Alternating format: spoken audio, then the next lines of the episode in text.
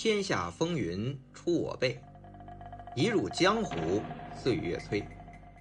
大家好，我是魏君子，一个被香港电影改变命运的七零后。欢迎大家来喜马拉雅收听我的《香港电影风云》。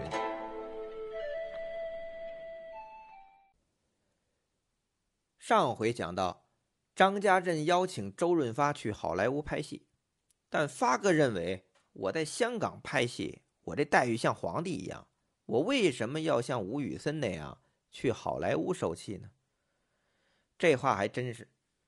在九十年代，发哥虽说产量不高，票房神话又被后来的周星驰赶超，但王者地位依然不可动摇。他拍枪战片如吴宇森的《辣手神探》，林岭东的《侠盗高飞》，都是风格独特，在国际上都享有盛誉。拍喜剧片那更是保证了，《我爱钮文柴》《花旗少林》，香港本地票房都轻松过三千多万。到《赌神二》更是再创票房纪录，成为香港首部过五千万的电影。确实是要风得风，要雨得雨。没必要跑去好莱坞趟浑水呀。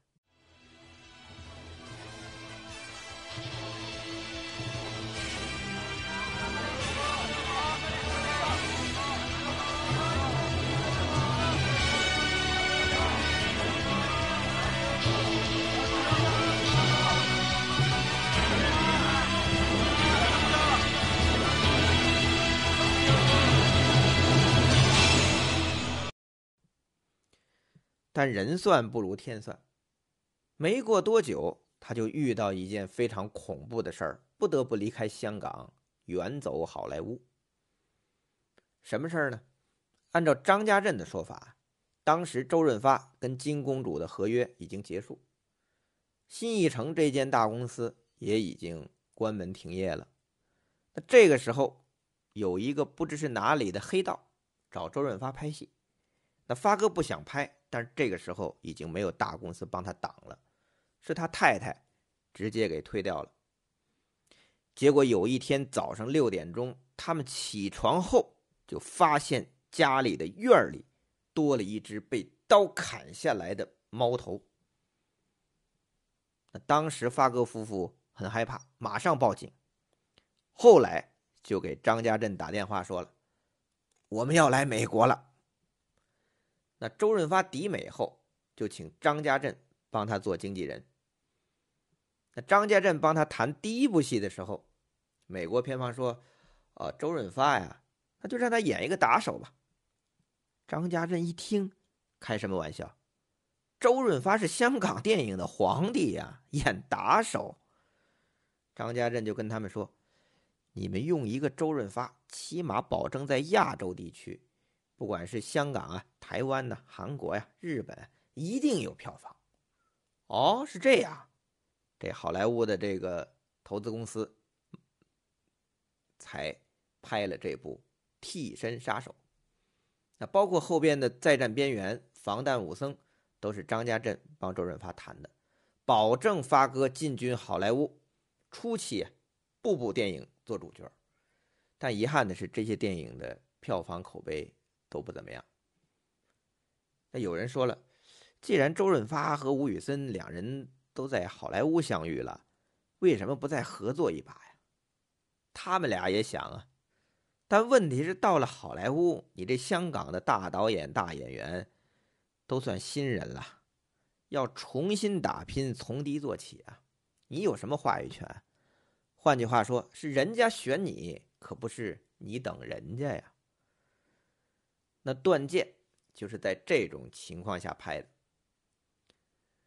断剑》这个剧本在还没有决定导演人选的时候，张家镇便抢先就把这个剧本抢过来给吴宇森，因为他知道这部片成功与否将直接决定吴宇森在好莱坞的前途。《断剑》的投资高达五千多万美金，比《终极标靶》高出三倍。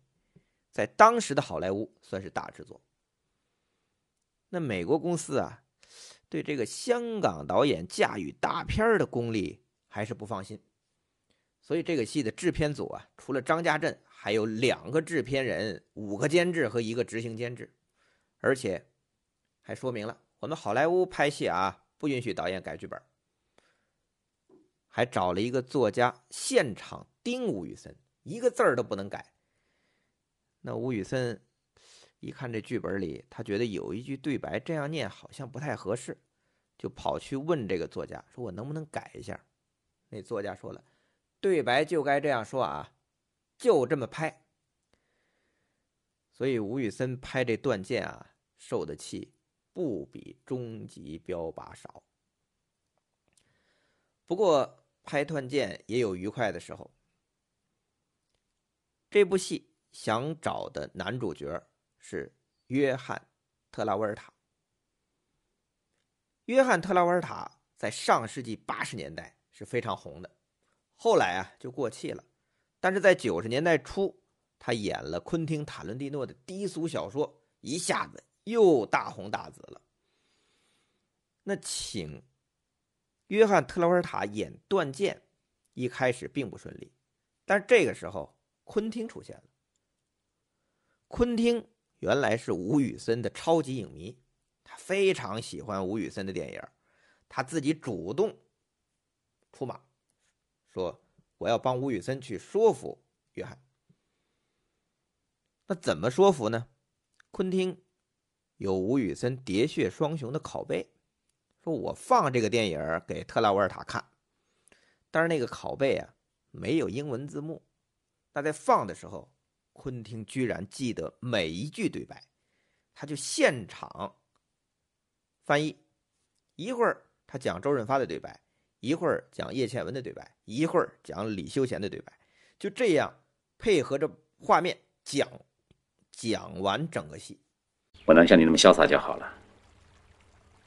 有时候我想做的事情，却做不到。我相信正义，可是没人相信我。好人通常被人误解的。你一点也不像是个警察。你也不像个杀手。这特拉沃尔塔看完这部《喋血双雄》之后，非常喜欢，他就接受演出断剑，但是有一个条件，他说我要演周润发，所以里边的一些小动作、走路的姿势，这约翰特拉沃尔塔是学周润发的。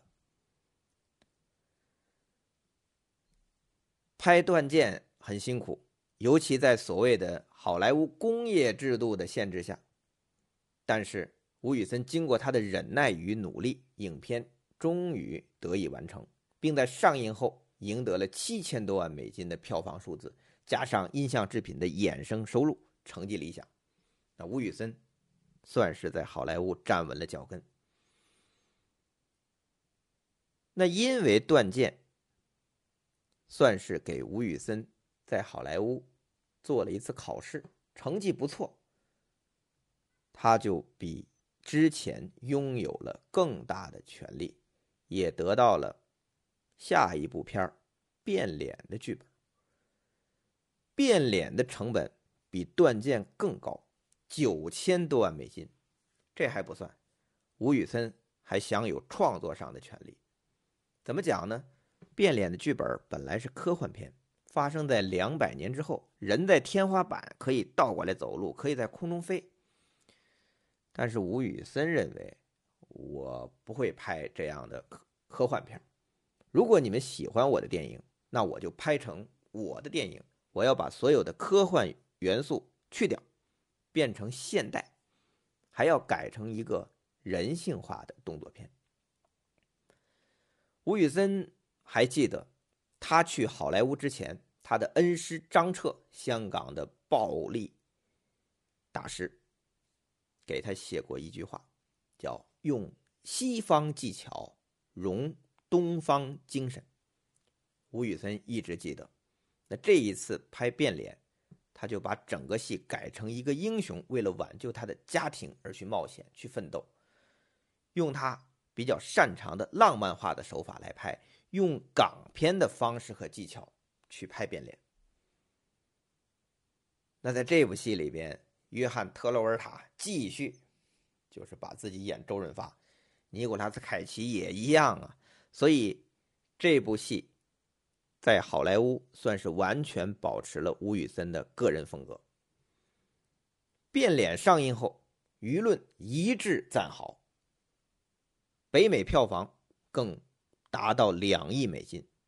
那在这个成绩下，好莱坞的大导演的称号算是落在吴宇森头上了。那到两千年《碟中谍二》，吴宇森又开始一个新的高峰，这次预算一亿两千万美金，当然再加上一个好莱坞巨星汤姆·克鲁斯。那到这里啊，我们可以回望一下吴宇森的这好莱坞之旅。第一部《终极标靶》，导演没什么权利，差点成为第二组导演，专拍动作戏。到《断剑》，完全按照剧本拍，一个字儿都不能改。到《变脸》，哎，终于可以有创作自主权，拍出了自己风格。但到了《碟中谍二》，又变了，汤姆·克鲁斯才是最有话语权的那个。他的控制欲啊非常强，这部戏都开拍了，还没有一个完整的剧本。这事儿要发生在咱们内地啊，大家觉得很正常；发生在好莱坞，哎，他们也这样。看来这个根红顶白，或者是店大欺客反客为主啊，在任何一个电影国家都是可以发生的。那既然汤姆·克鲁斯是天皇巨星，你很多东西就得迁就他。那汤姆·克鲁斯找了一个年纪非常老的编剧，跟吴宇森他们讨论剧本，因为年纪太大了，谈着谈着，老头睡着了。你说吴宇森的这过程啊，有多痛苦？张家镇至今还记得，在拍《碟中谍二》的时候，吴宇森有四次都拍到不行了，就说：“我受不了了，我不拍了。”那张家镇赶紧就他说：“你一定要坚持下去。如果你现在退出，就什么都没有了，这就是输。但如果你咬紧牙关拍完，至少你赢过一个很好的片酬吧。”那这个时候啊，好在电影公司也跟吴宇森站在了统一战线。毕竟这汤姆·克鲁斯啊，这话语权太大了。所以他们一起对付这个大明星。那也正如张家镇所言，拍完就赢。《碟中谍二》上映后，全球票房五亿六千万美金。吴宇森这三个字真正成为一个金牌导演的一个称号，也直接推动了香港电影人的西征梦。我忍了三年，就是想等一个机会。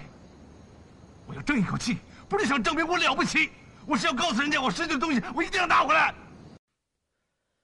在那段时间啊，很多香港导演都被好莱坞片商邀请去拍西片因为香港电影的活力和影像风格在全世界引起影响，即便是傲慢的好莱坞啊都非常重视，加上《断剑》和《变脸》获得成功。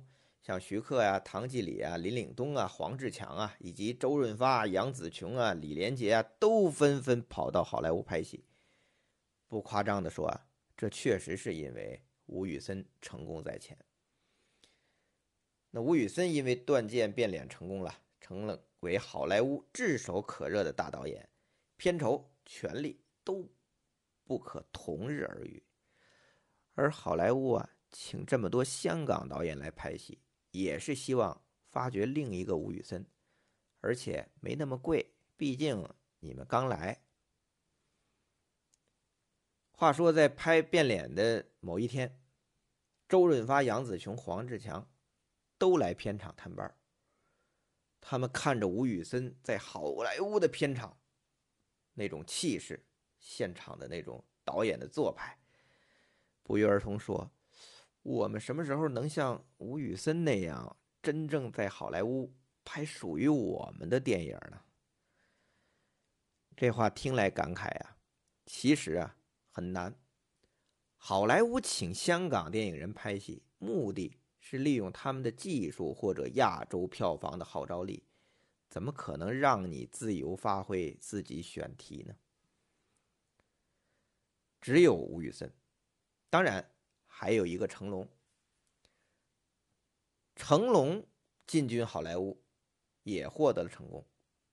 那成龙后边还有袁和平啊、袁奎啊、袁湘仁呐、林迪安呐，一批香港的动作指导也被邀请过去设计好莱坞的动作片拍了什么《黑客帝国》呀、《X 战警》啊、《杀死比尔》啊、《蜘蛛侠二》啊、《霹雳天使》啊，一时间香港电影人进军好莱坞蔚为大观，成为现象。但在这些人当中啊，取得最大成功的，那算是吴宇森和成龙。吴宇森因为《碟中谍二》的成功，成为好莱坞最有权力的导演之一。二零零二年，他在好莱坞星光大道按下自己的手印这份荣耀，除了之前的华裔女演员黄柳霜和动作巨星李小龙，就只有吴宇森和成龙了。这代表好莱坞对吴宇森的认可和认证。自《英雄本色》创下香港电影的辉煌之后，十六年了。吴宇森再度登上巅峰，这回是到了好莱坞。回望这其中的辛酸起伏以及受过的气，各种滋味恐怕也只有吴导演自己体会最深了。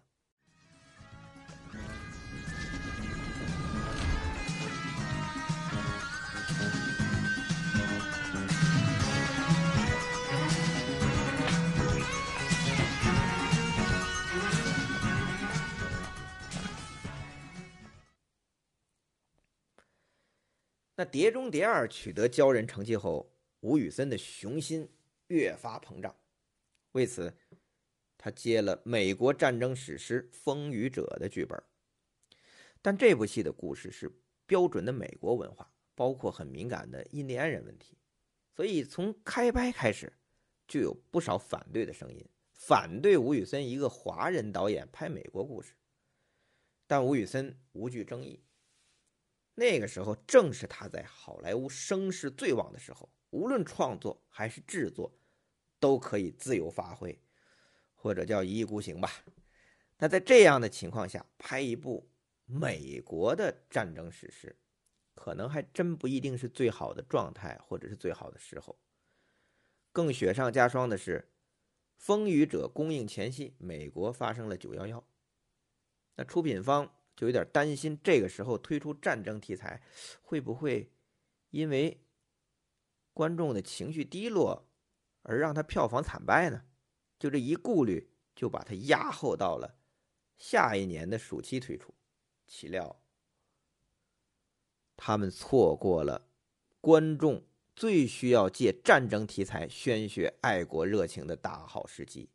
请联系美国那个时候的情况。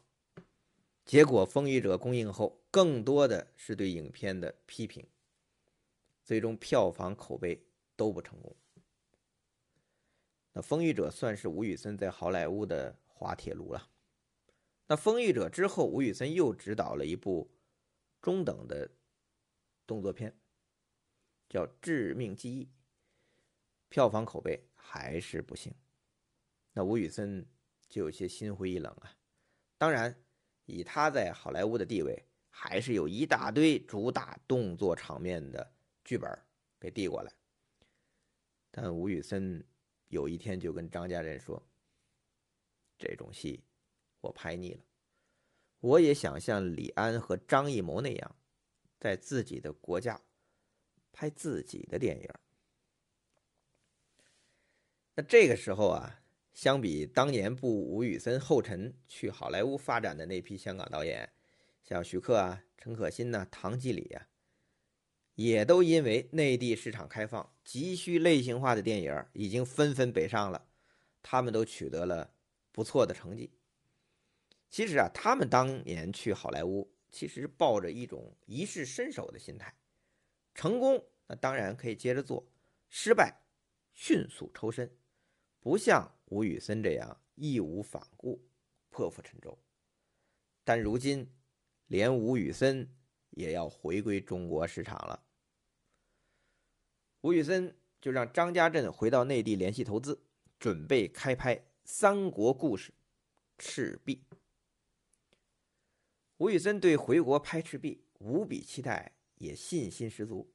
他有时候会主动向媒体提起，那媒体就问：“您回内地拍什么戏呀？”吴宇森就回答说：“拍中国最贵的戏，很大。”这话对张家镇压力更大，因为内地投资方的条件是，这么贵的戏必须请最有票房号召力的演员。如果是吴导演来拍，那么就得请他最好的搭档周润发来演。那对于这个要求啊，吴宇森和张家镇也觉得理所当然。第一，从《英雄本色》开始。周润发和吴宇森的默契和化学反应，大家都看得到。吴宇森可是懂得怎么拍周润发。第二，吴宇森和周润发这么多年的老朋友，一路从低谷走来，这份惺惺相惜的友情一直持续到现在。那张家镇又是周润发在好莱坞的经纪人，他们的关系也不用多说了。更何况周润发和吴宇森在好莱坞就想再合作了。现在啊，正是时候。那张家镇就和发哥说了，周润发马上答应，双方迅速进入到合约阶段。啊，内地的投资方也因此很有信心啊。本来一切顺利，皆大欢喜，但就在开机前一天，周润发却突然辞演了。这对吴宇森和张家镇。犹如晴天霹雳，怎么会这样呢？他们又如何度过这一关呢？下回再讲。